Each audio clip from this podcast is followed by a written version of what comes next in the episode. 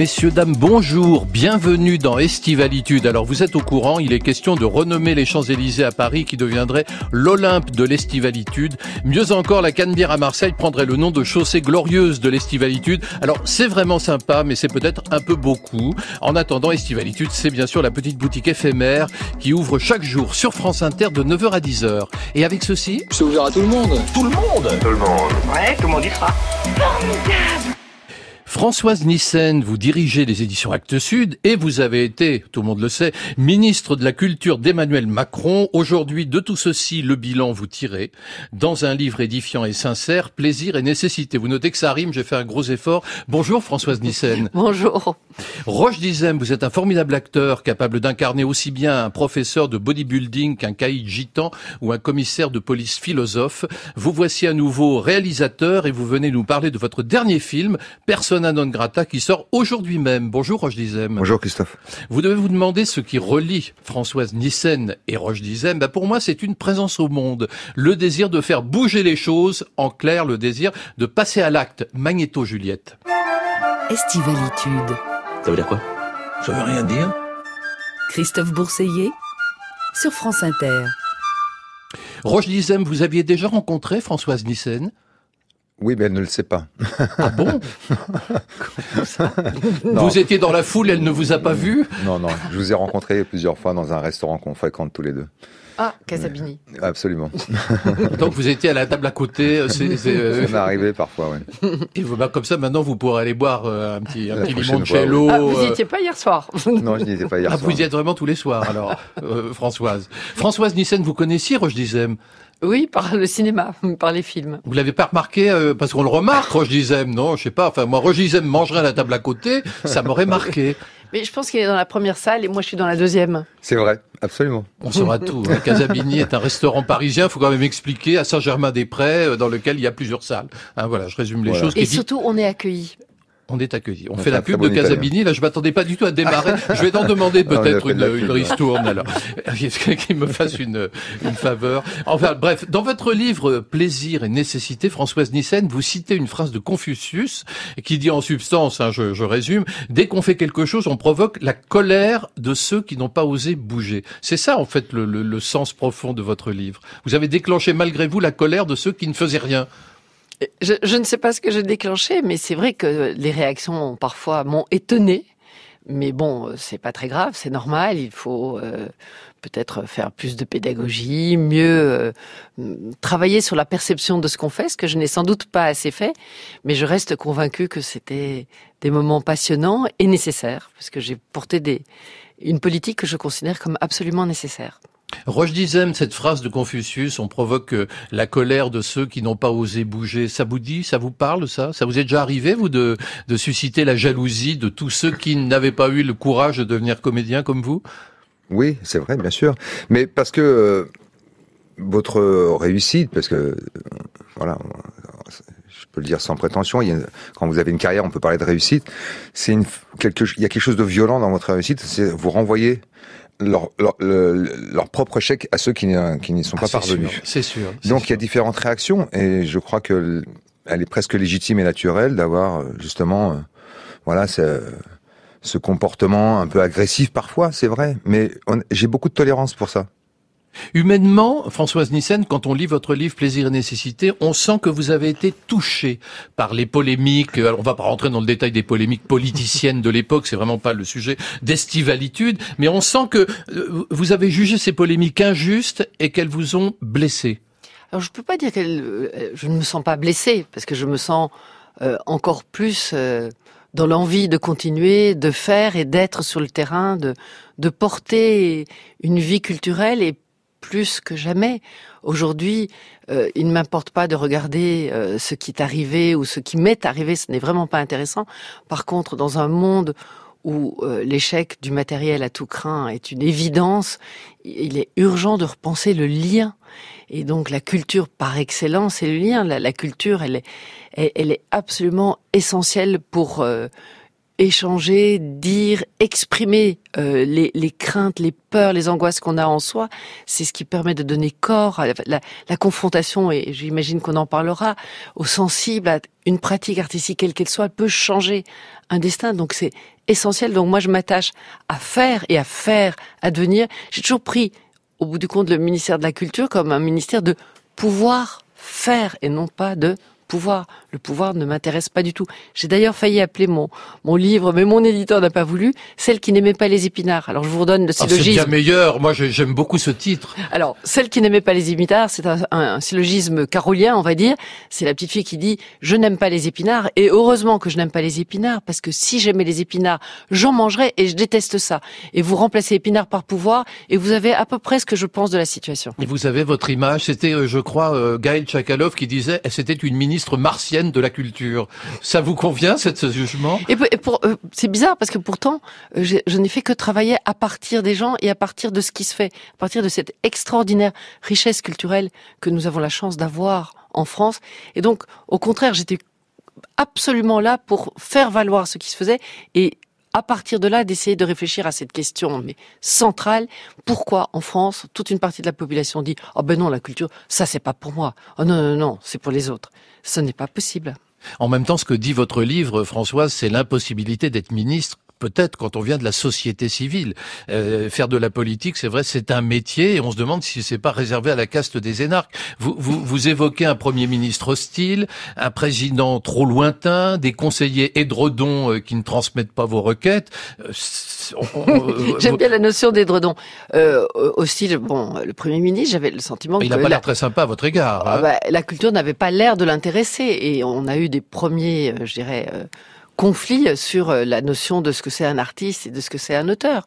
Et donc c'est vrai que là, je me, je me suis euh, mobilisée pour défendre ce statut de l'auteur. Enfin, quand vous vous rendez compte que c'est à l'époque de Malraux et, et, de, de, Gaulle qu'on on, on met en place un statut, une solidarité nationale à l'endroit des artistes, puisqu'ils font euh, notre renommée, ils sont la fierté du pays, et que là, il y avait une volonté de de ne pas le prendre en compte. Moi, je trouve ça épouvantable. Donc, euh, aujourd'hui, enfin, dans quelques années, on ne retiendra de cette époque que le nom des grands artistes, moins ceux des hommes politiques, hein, assurément. Mais, mais, quand on voit, par exemple, le destin de d'autres personnalités qui, qui, ne viennent pas du sérail politique, finalement, c'est aussi toujours un destin un peu contrarié. Là, je pense, par exemple, à Cédric Villani, euh, qui briguait l'investiture pour la mairie de Paris. Il n'a pas eu cette investiture. C'est vrai que beaucoup ont dit, mais c'est parce qu'il n'était pas du sérail. Mais quel dommage Voilà, quelqu'un qui, euh, fondé par cette pensée scientifique, qui est quand même euh, extraordinaire, et, et qui et qui l'embarque dans une espèce de, de poésie de conviction, mais quel dommage, quel dommage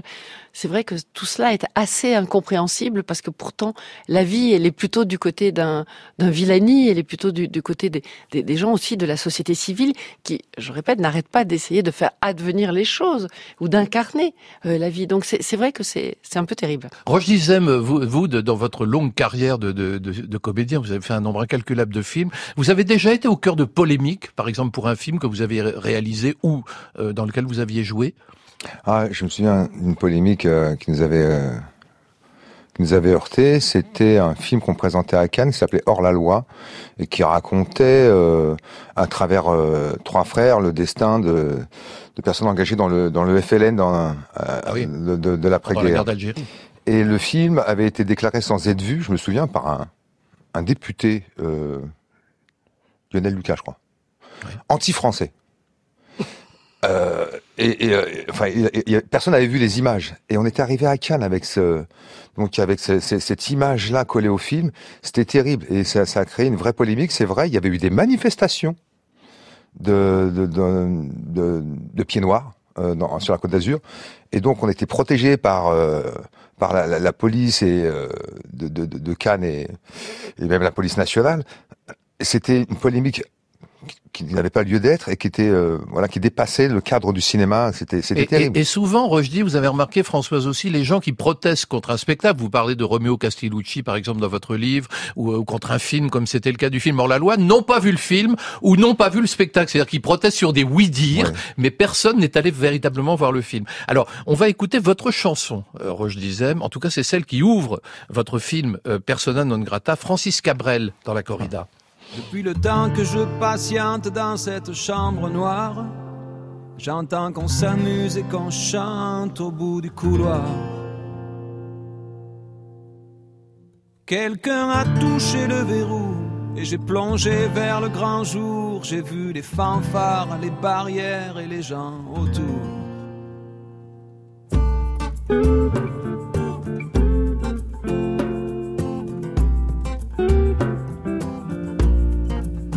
Dans les premiers moments, j'ai cru qu'il fallait seulement se défendre. Mais cette place est sans issue, je commence à comprendre. Ils ont refermé derrière moi, ils ont eu peur que je recule. Je vais bien finir par la voir, cette danseuse ridicule. Est-ce que ce monde est sérieux?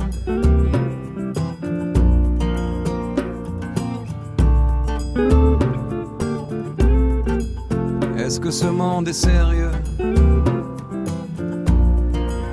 Andalousie, je me souviens les prairies bordées de cactus. Je vais pas trembler devant ce pantin, ce minus.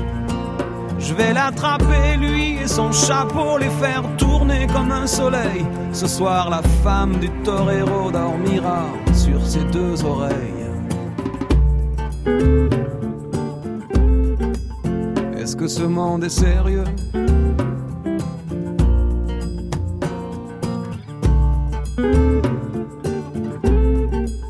Est-ce que ce monde est sérieux?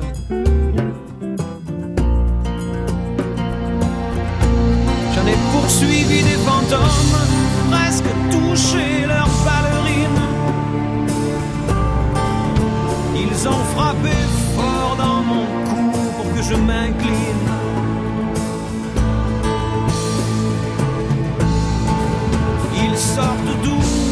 Ces acrobates avec leurs costumes de papier. J'ai jamais appris à me battre contre des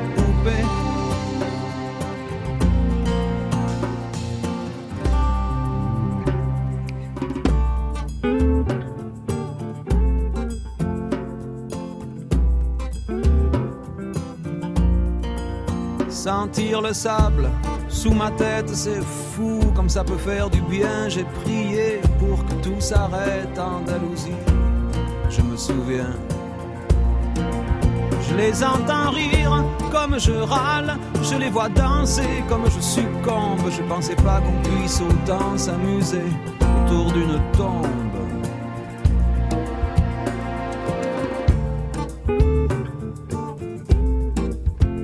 Que ce monde est sérieux.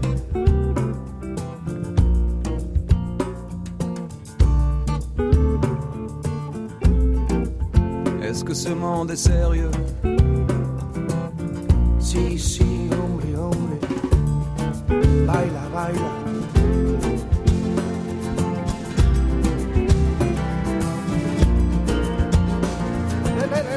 Est-ce que ce monde est sérieux? C'est vrai qu'on peut se poser la question. hein. D'ailleurs, on se la pose. Moi, je me la pose. Je sais pas vous, mais je me la pose de plus en plus. Francis Cabrel, La Corrida, c'était initialement une chanson anti-corrida, mais dans votre film Roche Dizem, elle prend une tournure tout à fait différente. Euh, pourquoi vous avez choisi de démarrer votre film par cette formule Est-ce que ce monde est sérieux? Parce que c'est comme ça que j'ai failli appeler mon film. Mais j'avoue que c'est un titre un peu compliqué à, à afficher. C'est euh. pas mal aussi. C'est ouais. comme les épinards. Hein, c'est des Ouais. bons titres alternatifs, Mais je trouve. On est, on est plus audacieux avec les livres qu'on l'est avec les films.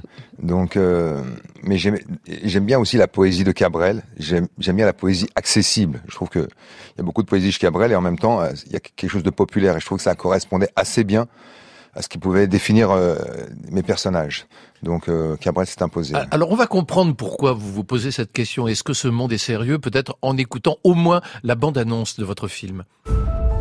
Il nous coule ton putain de projet, Eddie. On n'a rien sans risque. Si t'es pas capable de comprendre ça, change de métier. On donne tout, il nous prend pour des cons. Des gens comme lui, ils en ont jamais assez. C'est un truc comme ça. Ça se fait à deux. Eddie, c'est du passé. Je t'en débarrasse. T'as peur hein Bien sûr, j'ai peur. On peut pas faire ça. On n'a pas le droit. On arrête tout. Et enfin, à nous ce chantier. 25 hectares face à la mer, à transformer en habitat individuel pour Bobo. Qu'est-ce qu'il me faut de plus Anaïs reste majoritaire. Je veux tout, rien. On va s'en sortir. On va laisser toute cette merde derrière nous. Maintenant, c'est à nous de faire attention, de pas éveiller les soupçons. Qu'est-ce que tu fous là? On s'était mis d'accord, non Moi, je suis venu vous prévenir, les gars. Il vous faut quelqu'un pour la sécurité. Associé. C'est nous qui cherchons depuis le début. Il nous tire par les couilles. Alors Françoise Nissen, il faut vous expliquer le, le film de Roche Dizem. C'est l'histoire de deux amis qui décident d'engager un, un, inconnu pour liquider leur associé, un tueur. Le problème, c'est que le tueur en question décide de leur coller au basque et le tueur, c'est vous, Roche Dizem. Oui. J'ai bien résumé ou pas? Oui, oui, c'est à peu près ça, absolument. Oui. J'aurais pu ajouter que dans votre film, Roche Dizem, tout le monde est pourri. En fait, ce qui m'intéressait, c'est euh, de mettre euh, en abîme justement les plus bas instincts de l'homme à travers ce film. C'est le principe même du, du, film noir, et de raconter ça aussi à travers euh, deux hommes ordinaires. Je voulais pas raconter euh, des hommes qui viennent du grand banditisme ou de la mafia. Je voulais vraiment deux hommes ordinaires deux qui entrepreneurs, travaillent, deux entrepreneurs. Oui. Et, euh, et, et j'aime bien raconter aussi ce qui peut faire basculer la vie d'un homme, une décision irréversible souvent. Et mais également j'aime j'aime l'idée que euh, tout a un prix. Et effectivement, ce tueur en question revient dans leur vie et va pourrir leur existence. Et le film raconte les conséquences de cet acte euh, à travers différentes classes sociales. Il y a ce tueur qui vient de, de tout en bas de l'échelle et euh, jusqu'à jusqu'à. Mais ce tueur, il est intéressant parce que il est le plus pourri de tous puisque c'est un tueur. Je suis pas d'accord avec vous. Et en même temps, attendez, je Oui, termine. Laissez-moi faire mon Macron. Et en même temps, il même est temps. le plus sain de tous. Je voudrais qu'on écoute un court extrait du film euh, dans lequel on vous entend, euh, Rochdy. Tu fous là, toi Jérôme, il t'a laissé des messages partout. J'allais pas décrocher en plein. Quelque chose pour vous. C'est un style pour que la police prend un carjacking. C'est à vous, je vous le rends. Qu'est-ce que c'est que ces merdes? Mais vous êtes complètement malade ou quoi? Vous reprenez ça là. Non, non, c'était pas dans le contrat, je suis pas un voleur, moi. Tu me reprends ça, putain, je veux pas voir ça là. Tu t'en débarrasses. Et toi, paie-le, bordel. On a pas de quoi, là. Casse-moi le coffre, tu payes, putain. Qui se tire d'ici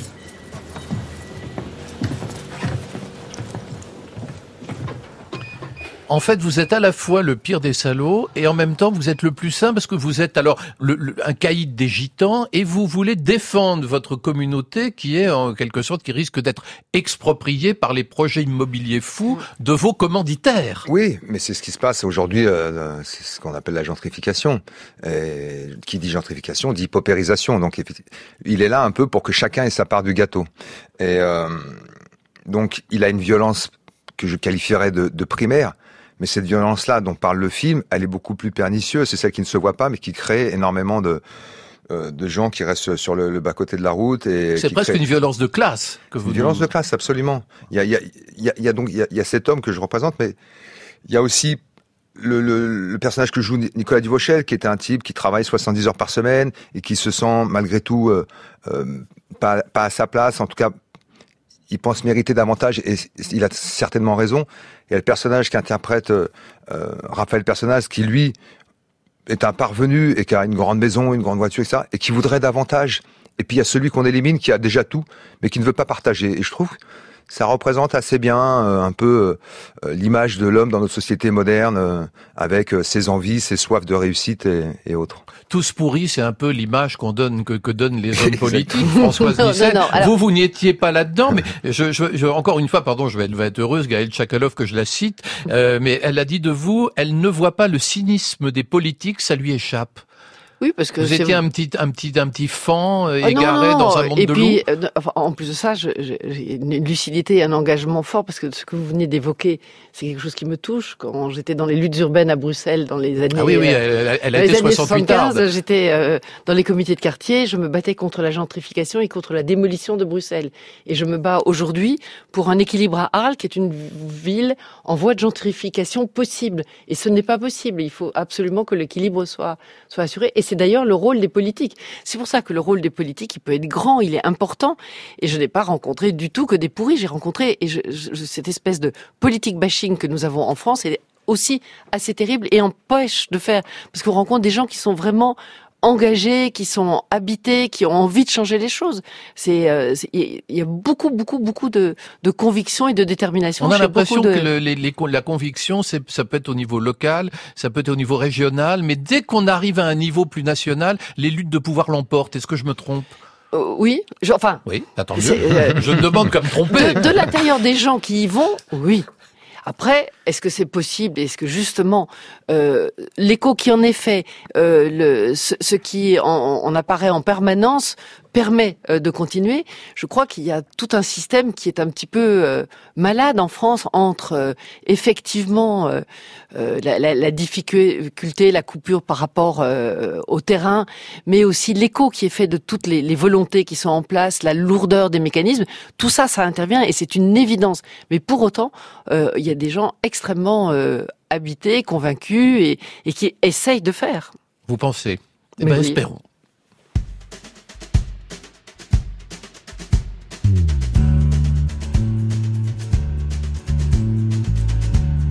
Had enough of heartbreaking pain.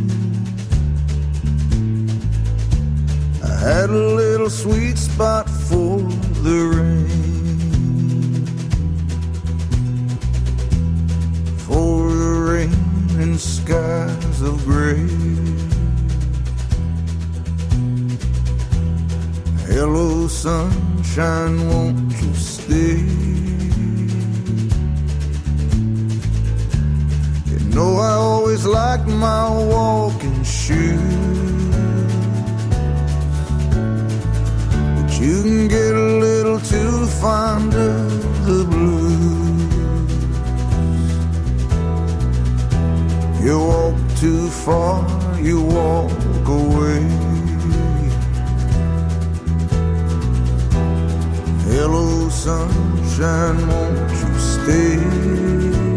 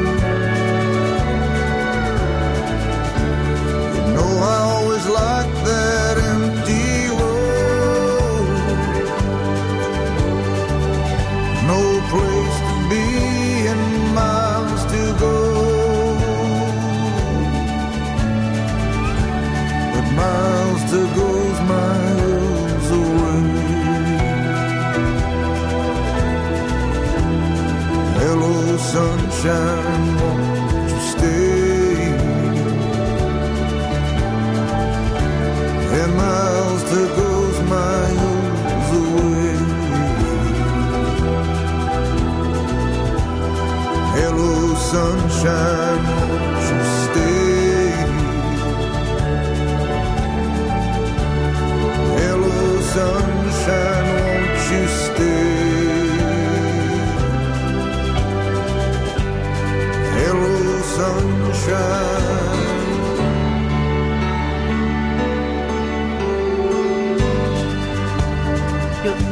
Ça, c'est un petit cadeau pour vous, Roche Dizem, car je vous sais un grand admirateur de Bruce Springsteen. C'était Hello Sunshine, un extrait de son nouveau disque Western Worlds, sorti en juin. Christophe Bourseiller, Estivalitude sur France Inter. Françoise Nissen, vous aimez Bruce Springsteen? Oui. C'est quoi vos musiques à vous? Oh bah, elles sont de tout ordre. Moi, je n'ai pas une musique. Je, je me suis élevée toute seule parce que j'étais. Vous êtes plus seule. ministre, hein, donc maintenant vous Oui, pouvez oui, y non, aller euh, Je me suis élevée toute seule dans la chanson. J'ai beaucoup, beaucoup écouté. Alors, je, je j'ai l'âge que j'ai, et donc j'ai commencé à écouter des 78 tours avec Catherine Sauvage, Ah, Yves ah ouais. Montand, euh, toutes les chansons de Georges Dor. Moi, une de ma, ma chanteuse mythique, c'est Pauline Julien. Enfin, c'est. Ah oui, donc, vous aimez la très très vieille chanson française. Enfin, alors. elle est toujours quand on écoute euh, la plus belle chanson du monde, qui est une sorcière comme les autres, qui est écrite par Anne Sylvestre et chantée par Pauline Julien. C'est une des chansons les plus actuelles que je connaisse. Hein. C'est sorti en quelle année? Oh, je dirais que c'est dans les années euh, fin, 80. Ah, c'est si récent que non, ça. fin 70 Ah peut-être. voilà, donc d'accord, j'imaginais que Mais beaucoup un, plus gars, ancien, je Berne- connais pas. alors. un gars ordinaire de Charles Bois, ça c'est Ah dans oui, les bien années sûr, bien 70. sûr, bien sûr. Moi j'ai une passion pour ça. Alors, faut dire qu'il n'y a pas que la politique dans votre vie très politique. Il y a aussi, bien sûr, la construction d'une maison d'édition, Actes Sud. Vous la racontez longuement dans votre livre Plaisir et nécessité. Et puis, vous parlez beaucoup de votre père Hubert Nissen. Et je vous propose, Françoise, d'écouter sa voix. Un extrait de l'émission Radioscopie de Jacques Chancel le 14 janvier 1980. Je n'avais pas vraiment prévu d'être éditeur comme je le suis aujourd'hui. Et cette découverte s'est faite tout à fait fortuitement, et plus exactement cette possibilité, s'est faite tout à fait accidentellement, mais depuis que, depuis qu'elle est advenue, je connais un, un plaisir, une joie que je soupçonnais pas, parce que finalement je m'aperçois, et je vous prie de croire à ma totale sincérité quand je vous dis cela, que j'éprouve autant, sinon plus de joie à publier le livre d'un autre qu'avoir publié le mien. C'est le hasard qui a présidé à la construction et la création par votre père d'Actes Sud. Moi je dirais pas ça. Il a toujours été un passionné et de transmission et des mots. Et euh, je pense que c'était une idée forte en lui de, de, travailler et d'être euh, voilà autour de, du livre, autour des mots. Donc dès qu'il a eu la possibilité de le faire, il l'a fait et il l'a fait à fond. Et euh, moi, depuis que je suis je, suis toute petite, il me il me nourrit par les conseils de lecture. Donc déjà, il avait ça en lui. D'ailleurs, souvent quand on lui demandait mais c'est quoi d'éditer, il disait c'est de faire lire- à plus d'une personne les livres auxquels on aime et auxquels on croit. C'était une famille hors norme, marquée par la culture, et en même temps une famille absente. Euh, vous, vous avez l'air de dire que votre père n'était pas un homme affectueux, et que vous-même, vous, vous voyez assez peu vos parents, tant ils étaient absorbés par cette maison d'édition. Alors non, en fait, j'ai eu mon enfance à Bruxelles et mes parents ne s'entendaient pas, n'étaient jamais à la maison, donc j'étais seule. J'avais à l'époque. Il y a eu des divorces. Voilà, eu, j'ai pas. Après, j'ai eu des frères et des sœurs, mais euh, j'étais seule, enfant unique jusqu'à 15 ans, et donc je, je vivais avec la chanson, avec euh, les livres, euh, et Ah, donc euh, Il y a un petit peu d'eau, si peut-être que quelqu'un peut venir, parce que je crois que Françoise Nissen a renversé son gobelet, mais c'est pas Bon, grave, vous- ça peut tout, arriver. tout le monde saura que je suis maladroite, mais que bon, je bouge aussi Et beaucoup que les vous êtes surtout vivante et sincère et, et franche.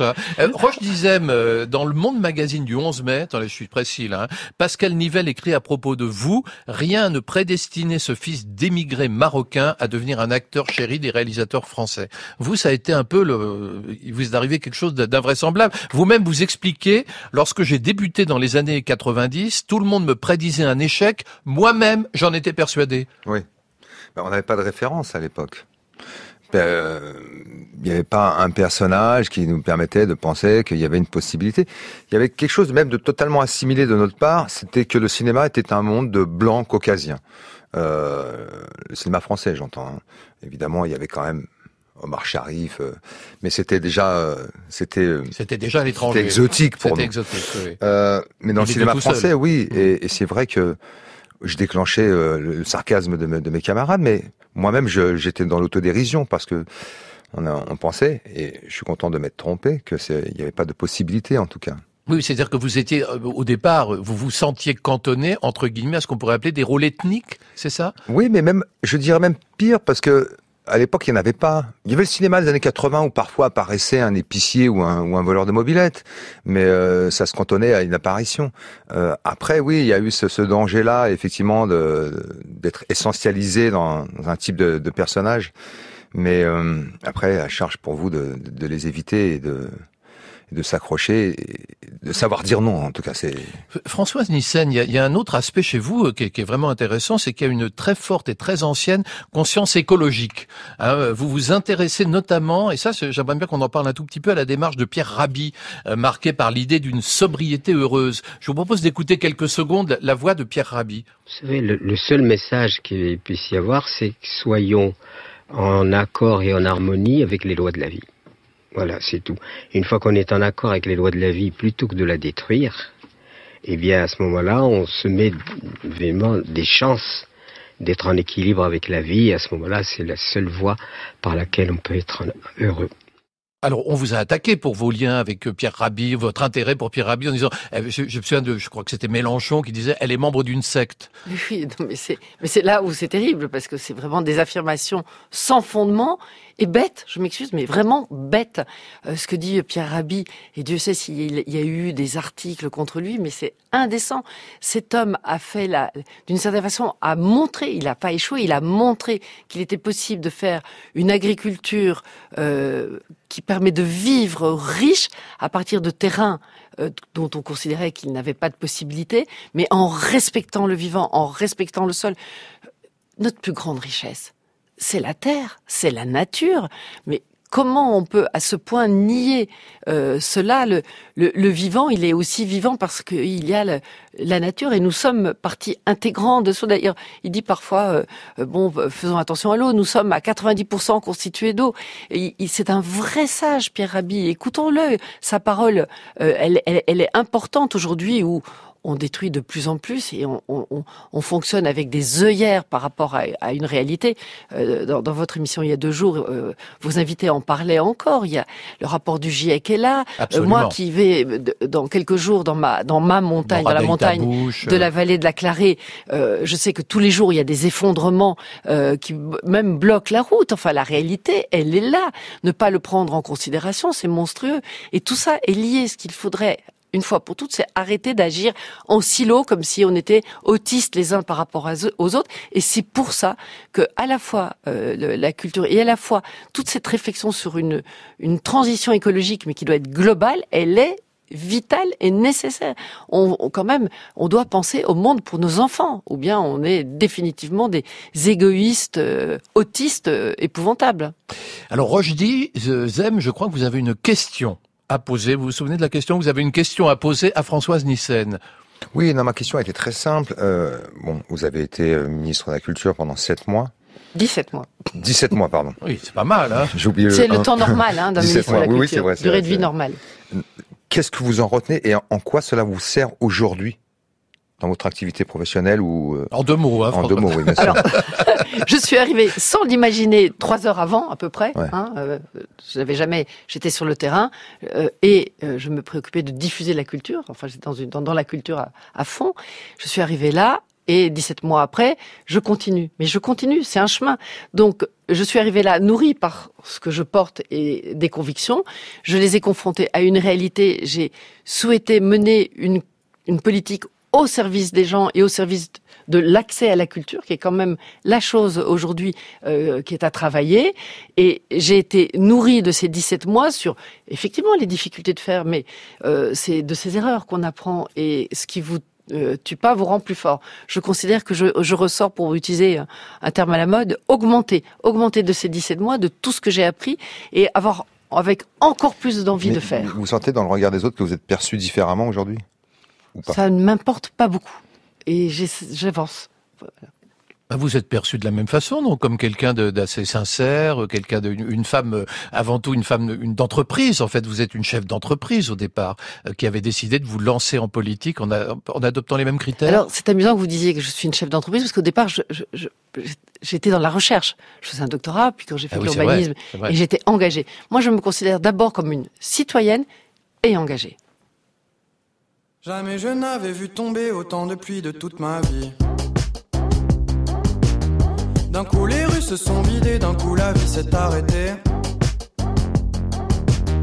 Me voilà seul dans une ruelle et la pénombre cache trois drôles de garçons. Le premier sort et me parle un peu de la pluie qui nous visite. Le deuxième à son tour arrive et me demande une cigarette.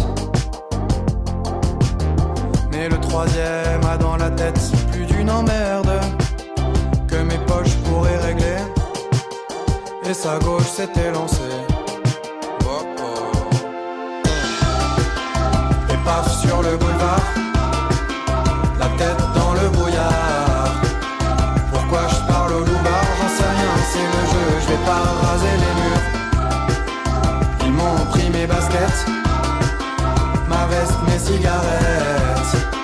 Pendant que je restais sur place sans un mot, sans un geste et l'air désabusé. Jamais je n'avais fait tourner autant une scène en mon esprit. En la rejouant me venaient quelques réponses bien senties. Que j'aurais pu lancer sans peur aux trois voleurs. Quitte à se faire amocher. Autant dire ce que ça fait. Bah.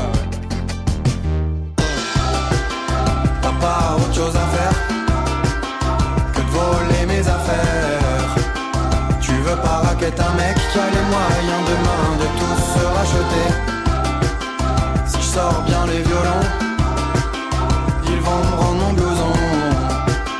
Peut-être même mon téléphone, je récupère mes affaires et je leur file ma monnaie.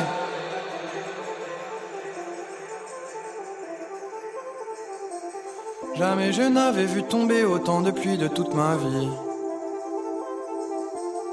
D'un coup les rues se sont vidées, d'un coup la vie s'est arrêtée. Me voilà seul dans une ruelle et la pénombre cache trois drôles de garçons qui en veulent à mon blouson. Oh oh. Sur le boulevard, la tête dans le brouillard.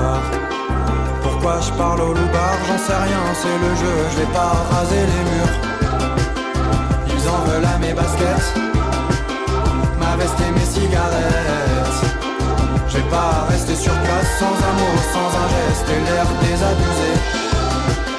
T'as pas autre chose à faire que de voler mes affaires.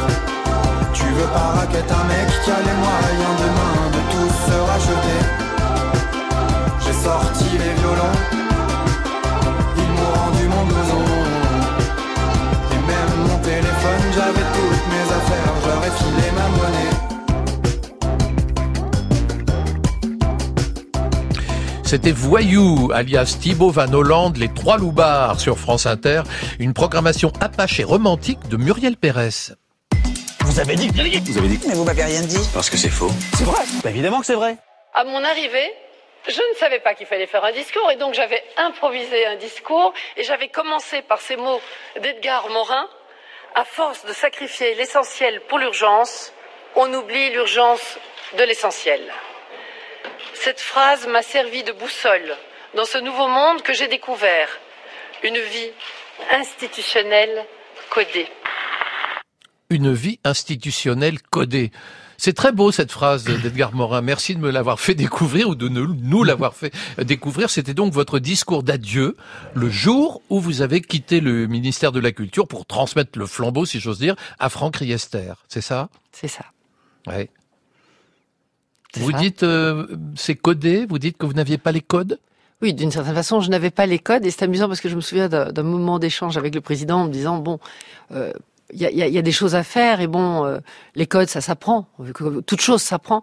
Il me disait mais surtout non, il faut pas apprendre les codes, ça m'amuse parce que quelque part, si les choses n'avancent pas aussi, c'est parce qu'il y a un peu trop tous les mêmes avec les mêmes codes qui, euh, qui, qui, qui sont en charge et en responsabilité, euh, que ce soit à l'Élysée ou à Matignon. Et ça, c'est ça, c'est vraiment dommage parce que si on est entre les mêmes, eh bien, on va pas. On, on ne va pas avancer. C'est à travers justement, et Faut c'est là quitter l'entre-soi. il faut quitter l'entre-soi et, et, et la culture par excellence, c'est ce qui permet de quitter l'entre-soi aussi. Donc quel dommage. Et vous savez pourquoi vous avez été choisi d'ailleurs? Mais je, je pense avec cet espoir de, de pouvoir de pouvoir faire euh, différemment et de porter, d'incarner, de euh, en, en- en- quand j'ai- j'ai j'ai rencontré Emmanuel Macron pour la première fois le mardi euh, 16 mai. Ah, vous ne connaissiez pas avant du tout Ah non, non, on s'était 2017. rencontrés. Oui, 2017. On s'était rencontrés au Salon du Livre, mais rapidement. Mais euh, et j'avais lu son programme Il a pensé culture. à vous. Vous n'avez rien. Vous n'avez pas postulé pour ce poste. Ah mais non, certainement pas. Et même j'avais fait savoir à des gens qui disaient ils cherchent au ministère de la Culture, est-ce que ça t'intéresse? J'avais dit surtout pas. Donc je pensais même qu'il me faisait venir pour demander un conseil de qui pourrait être euh, ministre de la Culture. Je lui ai même proposé, dit mais pourquoi vous gardez pas Audrey Azoulay? Elle, elle, se- elle s'en sort bien, gardez-la. Enfin, donc non non, moi j'avais pas du tout euh, ni envie ni l'idée de euh, de la chose. Mais je pense que j'incarnais une certaine idée de la culture qu'il avait envie de, de porter, à savoir et malheureusement après ça a été difficile. Et maintenant, ça revient parce que euh, bon, ce qui se passe, les événements, le, le, le rappellent le, gouvernement, je dirais d'une certaine façon, à la réalité. C'était de, de, de, faire advenir à partir des territoires euh, cette richesse culturelle, la très importante confrontation à la pratique culturelle à l'école et dès le plus jeune âge, l'éveil au sensible, l'accès à la culture et euh, tout ce qui permet cet accès, que c'est le travail sur les médiathèques, sur le patrimoine et la régulation à l'Europe, sur lequel je me suis beaucoup investi et que là, malheureusement, les médias n'ont pas relayé. Euh, il n'y aurait pas eu le vote au Parlement le 12 septembre avant que je parte du gouvernement pour euh, adapter le droit d'auteur au numérique en, en imaginant un juste partage de la valeur et la création d'un droit voisin pour empêcher ces plateformes qui se disent euh, neutres de accaparer euh, les valeurs sans du tout participer à la rémunération de, de, la création, ce serait terrible. On ne se rend pas compte de ce qu'on a évité. Mais ça, ça n'intéresse plus personne une fois que c'est fait. Bizarre. Alors, Roche disait, mais il faut, il y a une chose qu'il faut que vous sachiez, c'est que euh, Françoise Nissen n'est pas seulement éditrice et ancienne ministre de la Culture, elle est aussi directrice d'école. Ça, c'est quand même un aspect qui est important, euh, puisque vous avez créé une école qui se nomme Domaine du possible. Euh, Domaine du possible, c'est aussi, pour être complet, le nom d'une collection d'actes sud, où sont publiés Edgar Morin et Pierre Rabhi, dont on a entendu la voix tout à l'heure. Alors, il y a une raison précise à la création de cette école. Vous pouvez nous la donner? Alors d'abord, je voudrais dire que le domaine du possible, c'est une collection de livres qui interrogent le monde et disent qu'il y a des choses qui sont possibles. Et, ce qui l'incarne le mieux, puisque cette collection a été créée par Jean-Paul Capitani et Cyril Dion, c'est le film Demain, où on se dit, bon, euh, à force de nous raconter, nous dire des choses épouvantables, comment on peut imaginer se projeter dans l'avenir Or, ceux qui peuvent nous dire le monde à la fois tel qu'il est, tel qu'il peut être, et imaginer impossible, ce sont les artistes et les auteurs. Et donc, c'est parti de là. Et l'école, elle est partie aussi d'un artiste, que vous avez vécu, oui, euh, d'un jeune artiste qui était notre fils, qui était un, être ultra sensible, tellement sensible, ou dont la vie sur 18 ans était tellement intense qu'elle s'est arrêtée là. Je me souviens toujours de la parole d'Athalie qui un jour m'a dit, mais tu sais Françoise, il y a des êtres qui vivent 18 ans et c'est comme 100 ans. Et puis il y a des gens qui vivent 100 ans et c'est comme 18 ans. Et voilà. Et donc à partir de là, on a décidé qu'on allait créer l'école qu'on aurait aimé avoir pour Antoine. Alors dans votre livre, Françoise, vous faites un peu ce que Roche Dizem dit dans un interview que j'ai lu, c'est-à-dire il dit c'est ça être comédien, lui il parle de son métier, retirer des éléments de son armure et se mettre réellement à nu. C'est un peu ce que vous faites au fond. Je ne sais pas si c'est se mettre à nu, c'est en tous les cas dire avec sincérité ce qui m'anime, parce que si on est tous dans l'insincérité, si on est tous dans, dans, dans, dans jouer un, un, rôle pour euh, imaginer de paraître de telle ou telle manière, on ne va pas avancer. Euh, soyons ce que nous sommes et faisons ensemble coopérons et essayez d'avancer et transformons ce monde. Aujourd'hui, il y a une urgence, il y a une urgence à travers le lien. On a, on, c'est sûr que le, la solution ne viendra pas du ciel, elle ne viendra pas non plus du matériel à tout craint, elle ne viendra que de la possibilité du lien entre nous plus que jamais. Roche Dizem, vous avez une double actualité cet été. Hein. Il, y a, il, y a, ce film, ce thriller Persona non grata qui sort aujourd'hui. Et puis il y a le nouveau film d'Arnaud Desplechin, Roubaix une lumière. Peut-être on peut en écouter un tout petit peu si Juliette Medevielle veut bien. Vous avez toujours aussi un suspect coupable ou innocent? Toujours. Comment vous faites? C'est pas. J'essaie de penser comme eux. Vous avez été flic ici? Oui. Et après? Après, deux ans de formation à Saint-Cyr au Mont d'Or. Vous avez une famille? Non. Bah si. Tout le monde a une famille. Ils doivent être fiers de vous pourquoi? Vous voir commissaire C'est beau. Mon grand frère habite plus ici et tout le monde est rentré au bled. Toute la famille? Tous. Ah oh. Pourquoi? Mauvaise question. La question c'est pourquoi moi je suis resté. Alors là, vous incarnez, Roche Dizem, un personnage qui a rien à voir avec le caïd. Enfin, pas tout à fait rien à voir, parce que l'un et l'autre sont quand même des gens épris de justice. Oui, sauf que celui-ci a dans le film d'Arnaud, il, a une dimension euh, quasi mystique, spirituelle, avec une empathie naturelle euh, pour les hommes. Euh, voilà, c'est un formidable personnage qui m'a été donné à, interpréter, qui est inspiré d'un documentaire donc personnage de commissaire de police à Roubaix, euh, qui est confronté à des, des, crimes épouvantables, qui sont des crimes d'ailleurs dictés par la pauvreté hein, en, général. Toutes sortes de crimes. Hein. Il y a euh, une jeune fugueuse, une jeune fille violée, et là, en l'occurrence, après le film agit comme un entonnoir et on se concentre sur ces deux jeunes femmes qui ont commis un crime crapuleux. euh, Et puis on est dans le, on, on est, on est dans le sordide. Oui, oui, elle tue pour euh, récupérer des, des produits d'entretien de, de la voisine. Mais voilà, on est dans le sordide. On est, euh, on est justement là, là encore une fois euh, en bas de l'échelle et, de- et confronté à la misère humaine. Donc il y a ce personnage que j'interprète qui lui part du principe que tous les hommes sont nés bons. C'est la société qui, qui- la violence de la société qui les a rendus mauvais.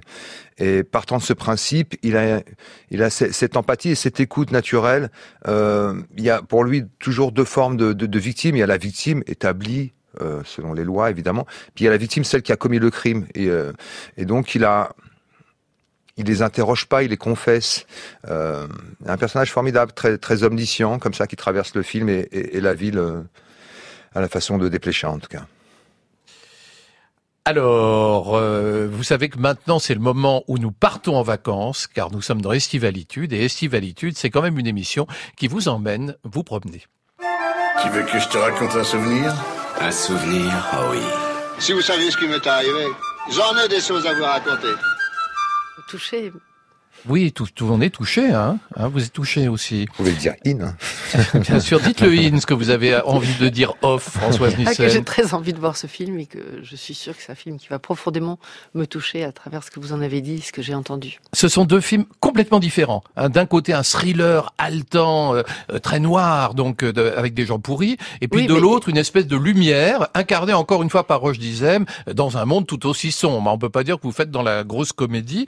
Et pourtant, Roche dit, euh, là, vous avez envie de nous parler de vacances un peu surprenantes, car je vous ai demandé, puisque bien sûr c'est l'été, euh, où vous étiez parti en vacances, et vous, vous êtes allé sur le lac Balaton, Ah oui. en Hongrie. Bah, j'ai grandi dans une- se vient de j'ai se gra- rappeler, j'ai- là. J'ai grandi dans une mairie communiste à Drancy. Et donc les vacances qui étaient proposées, euh, les destinations étaient forcément soit dans les pays de l'Est et pour les plus chanceux, parfois à Cuba. Et le, le lac Balaton en Hongrie était le, le lieu de villégiature de, de, de tous les pays du, du rideau de fer.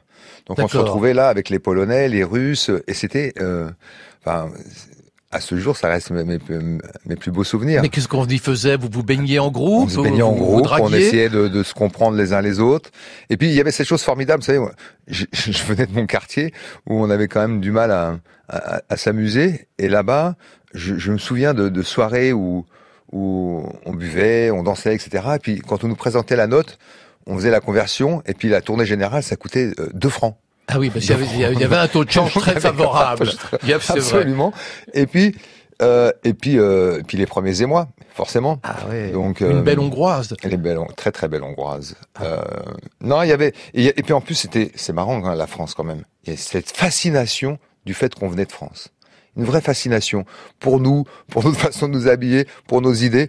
C'était euh, pendant un mois, on était on était les kings quoi. Et après on retournait à notre misère. Mais- Alors, euh, vous, Françoise Nissen, vos souvenirs, votre souvenir de vacances, c'est plusieurs souvenirs de vacances. Alors, le, le- lequel est le plus marquant? Lequel, Quelle a été la vacance Quelles ont été les vacances les plus fortes que vous ayez vécues?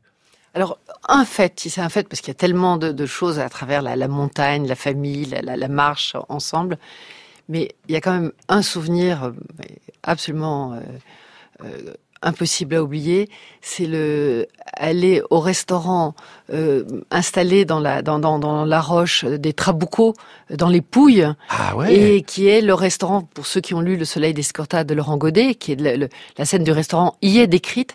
Donc pour euh, y arriver, il faut monter sur le, le plateau de la de la falaise et descendre une échelle à cordes. Et ce restaurant est, dans- est construit dans une espèce de grotte et là tenu par des pêcheurs euh, à tête de pirates. On mange les meilleurs poissons du monde. Ah, ça et ça, je dois dire que ça a été un souvenir inoubliable. Et c'était amusant de ensuite de le retrouver dans ce roman de, de Laurent Godet. Et c'est, ça reste un moment très très particulier. C'est Trabucco euh, et ce restaurant tenu par euh, ces pêcheurs pirates euh, des Pouilles.